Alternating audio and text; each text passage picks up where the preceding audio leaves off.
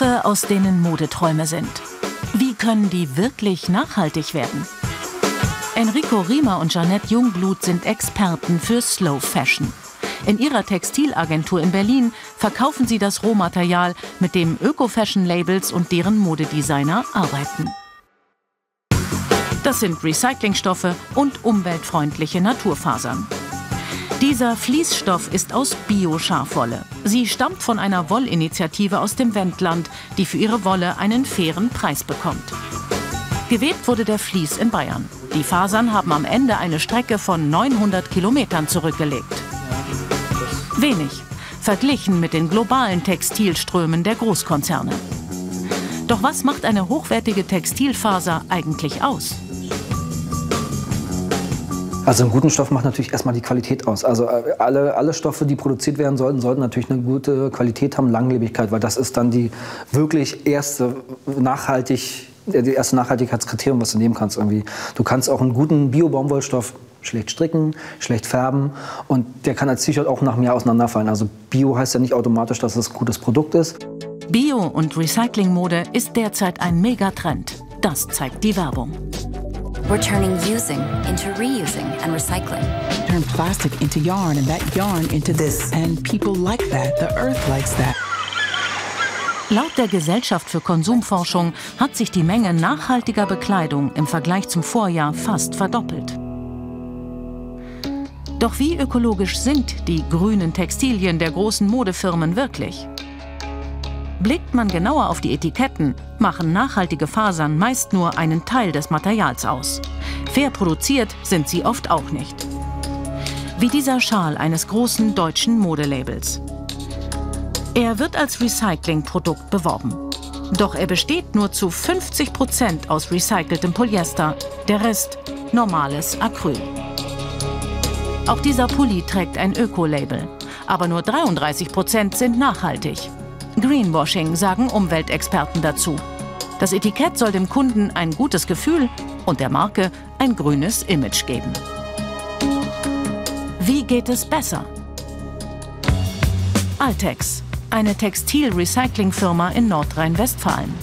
Der Familienbetrieb setzt sich dafür ein, dass die Textilproduktion transparenter wird. Heute ist Faserexperte Tobias Herzog zu Besuch. Er weiß, das Risiko für Tricksereien ist groß. Wie viel recycelte Fasern in den neuen Textilien landen, lässt sich kaum überprüfen. So könnten minderwertige Baumwollreste beigemischt werden oder billige Kunstfasern. Um das zu verhindern, hat Tobias Herzog eine Technik entwickelt, mit der die Lieferketten transparenter werden sollen. Unser Verfahren basiert auf einer verdeckten Markierung, dem sogenannten optischen Fingerabdruck. Und der Clou an diesem Verfahren ist, dass wir bereits an den Recyclingstellen, also wie jetzt zum Beispiel hier bei Altex, unsere Markierfaser einbringen können und dann den gesamten Weg bis zum fertigen Produkt rückverfolgbar machen. Sie haben damit ein Merkmal, das untrennbar mit dem Produkt verbunden ist. Dafür werden dem Recyclingmaterial feinste Viskosefasern zugeführt, die mit speziellen Farbpigmenten angereichert sind. Ihr Anteil ist so gering, dass die Fasern im fertigen Kleidungsstück nicht mehr sichtbar, aber nachweisbar sind. Mit einem Spektrometer lassen sich die Markierfasern, wie bei diesem Jeansballen, anhand ihres Lichtspektrums wiedererkennen. Wir schaffen im Endeffekt eine, eine Brücke von der Herkunft des Materials durch die physische Markierung bis hin zum fertigen Produkt. Und damit habe ich eine Transparenz im Recyclingmarkt, eine Transparenz im Biobaumwollemarkt. Und äh, das wird letztendlich auch dazu führen, dass diejenigen sich durchsetzen können, die tatsächlich kein Greenwashing betreiben. Doch nicht nur manche Textilfirmen betreiben Augenwischerei. Auch Faserproduzenten arbeiten nicht immer transparent, vor allem bei Polyester. Der Grund? Recyceltes Polyester, wie hier aus gehäckselten Plastikflaschen, ist teurer als neue Kunstfasern. Einer der wenigen Hersteller, die noch in Deutschland produzieren, ist Advanza. Tobias Herzog stellt dem Chef seine Markiertechnik vor. Als Granulat lassen sich die Farbpigmente beim Einschmelzen mit der neuen Kunstfaser verbinden und scannen. Tricksen unmöglich beim Kampf um jeden Cent.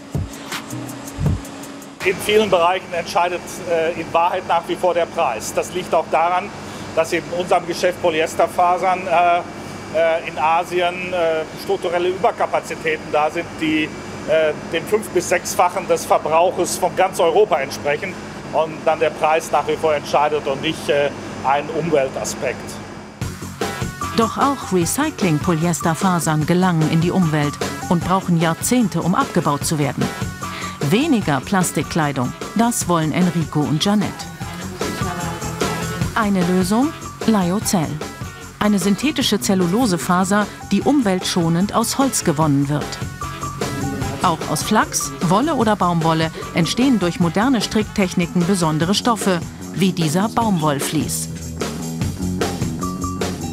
Normalerweise würde man das jetzt konventionell als äh, Polyester-Fließjacke im Laden finden, aber das ist eine super Alternative, weil man hier keine Mikrofasern hat, die man quasi ins Wasser rauswäscht und es ist 100% Bio, genau, hält genauso warm. Dass auch die großen Marken nachhaltige Fasern verwenden, für die beiden Textilexperten eine gute Entwicklung, die noch besser umgesetzt werden muss. Ihre Stoffe stammen von Familienbetrieben, die sie regelmäßig besuchen. Auch das schafft Transparenz auf einem Modemarkt, der anfängt, sich zu verändern.